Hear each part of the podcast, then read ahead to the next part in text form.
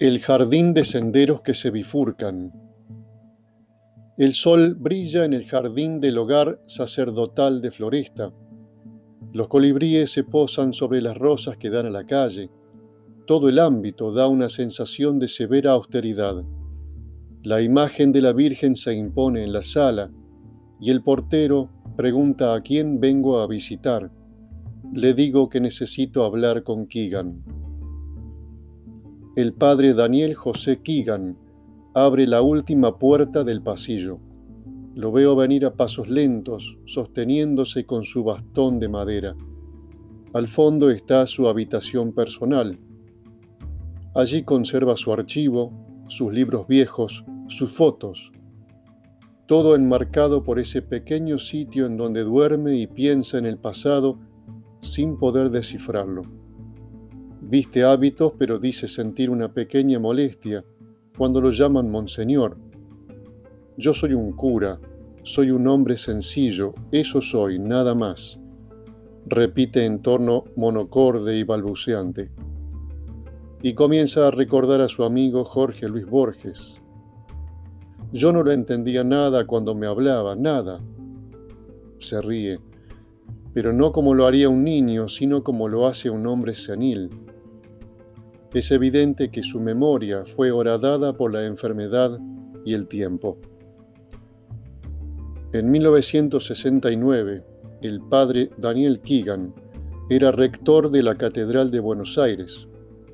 Veinte años después, en 1989, sufrió un derrame cerebral y perdió parte de sus recuerdos conoció y frecuentó a varios presidentes argentinos y extranjeros, a militares honorables y de los otros, a escritores famosos y a toda una serie de personajes de Buenos Aires.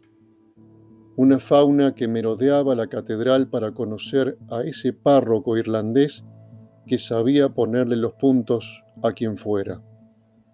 Dice que sobre la muerte de Pedro Eugenio Aramburu tiene un recuerdo vago. Pobre hombre, lo mataron, ¿no? Durante los años difíciles de la dictadura militar de 1976, cobijó en la catedral a muchas personas. Lo hizo arriesgando su propia vida. En 1984, ya entrada la democracia, se preocupó por las horas finales de su amigo Borges, quería saber si el hombre se había reconciliado con Dios. Le respondieron que sí, que a pesar de estar débil parecía comulgar con las palabras del sacerdote que lo visitó en su lecho de Ginebra.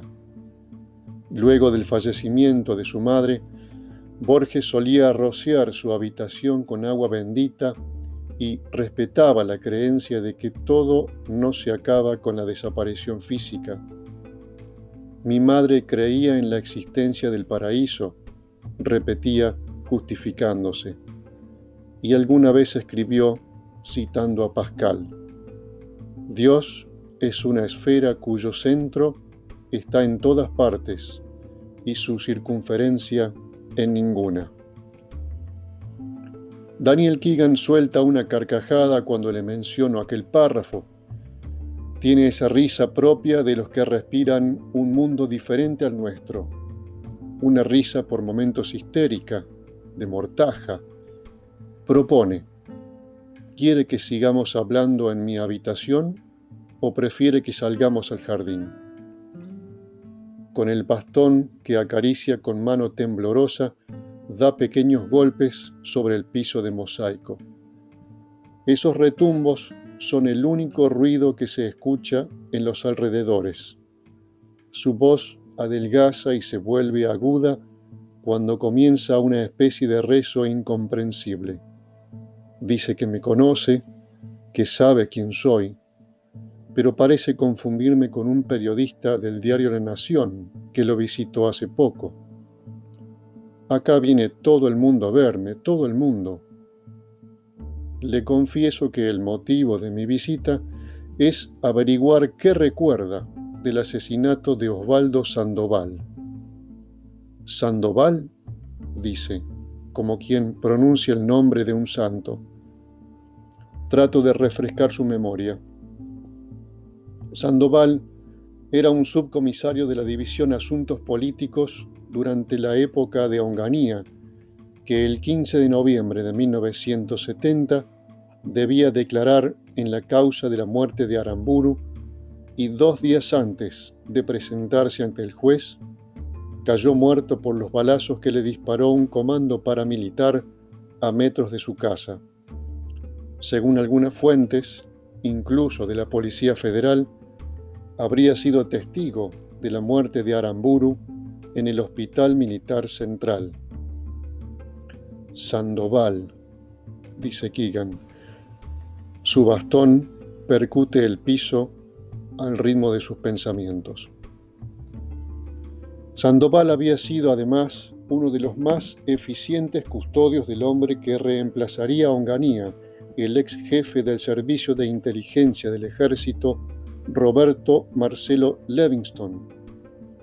Un amigo de la familia Aramburu, próspero Germán Fernández Alvariño, conocía a Keegan desde 1957 en la página 208 de su libro Z, Argentina, el crimen del siglo, editado en 1973, hizo el siguiente relato de los días angustiosos que habría pasado el policía Sandoval antes de caer muerto.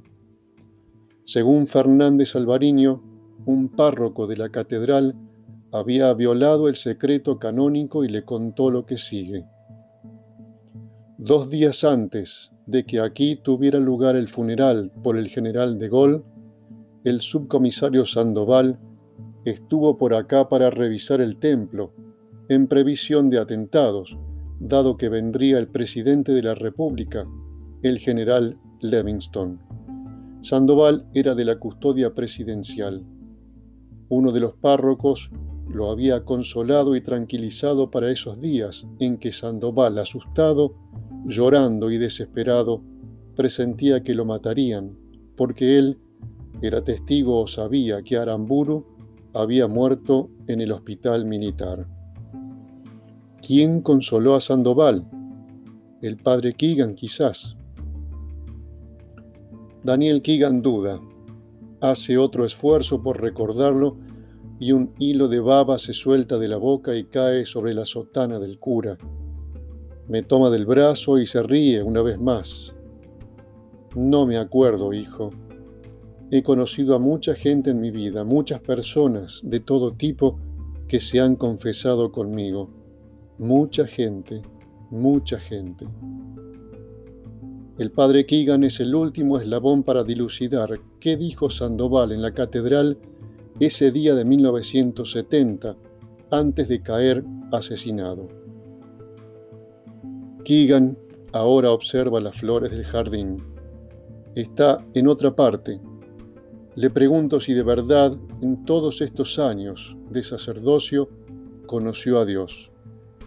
Vuelve a reírse de manera histérica, apoya una de sus manos en mi rodilla y masculla palabras por lo bajo. No me responde.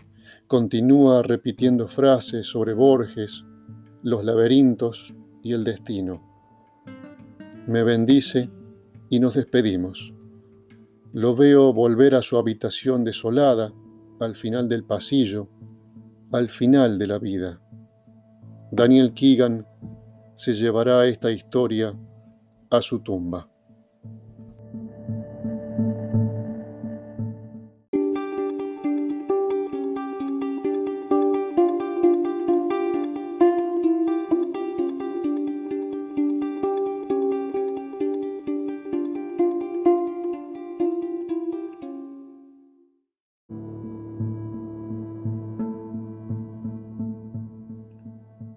Capítulo 1. Con la muerte en la cara. Pedro Eugenio Aramburu jamás llegó a la cita. Ese día 29 de mayo de 1970 tenía que almorzar en el departamento del abogado Alejandro Shaw, frente a la Plaza San Martín. Una semana antes de morir, le dijo a su esposa, Sara Lucía Herrera, que el país vivía un clima de barullo tal que hasta era posible que atentaran contra la vida de un militar retirado o en actividad. Presentía que iba a haber demasiadas muertes a su alrededor. Podían ir por él, pero no hizo nada por evitarlo. No tenía custodia policial, jamás quiso aceptarla, pese a los reiterados consejos de sus amigos que lo veían demasiado confiado. En la Casa Rosada, un grupo selecto de funcionarios de gobierno lo detestaba en silencio. Sabían que estaba construyendo una alianza política con algunos sectores del radicalismo, el socialismo y el peronismo dialoguista, con el objetivo de desgastar al presidente Juan Carlos Onganía e imponer un gobierno de transición que diese paso a elecciones abiertas a fin de negociar con Perón desde un lugar de fuerza la posibilidad de levantar la proscripción del Partido Justicialista. Aramburu quería ser otra vez presidente. Desde su exilio madrileño, Perón atizaba el fuego de las formaciones especiales. Aramburu creía que podría controlar el caldo espeso de violencia que se estaba gestando en ciertos sectores de la sociedad, y razonó mal. Su estrategia para regresar al poder no era bien vista por sectores juveniles vinculados a la Iglesia Católica y a su corriente del tercer mundo, defensora de la teología de la liberación. Lo sentían un enemigo declarado de la revolución social, que influidos por el foquismo guevarista, pretendían construir con las armas en las manos. Los primeros jóvenes montoneros lo definían como un representante de la oligarquía. Además, Aramburu tampoco era bien visto por el ala nacionalista del ejército, cercana a Onganía. Este sector lo acusaba de traidor desde el 13 de noviembre de 1955, cuando depuso a Eduardo Lonardi. Ambos habían conspirado para derrocar a Perón e imponer un gobierno de facto que llamaron la Revolución Libertadora.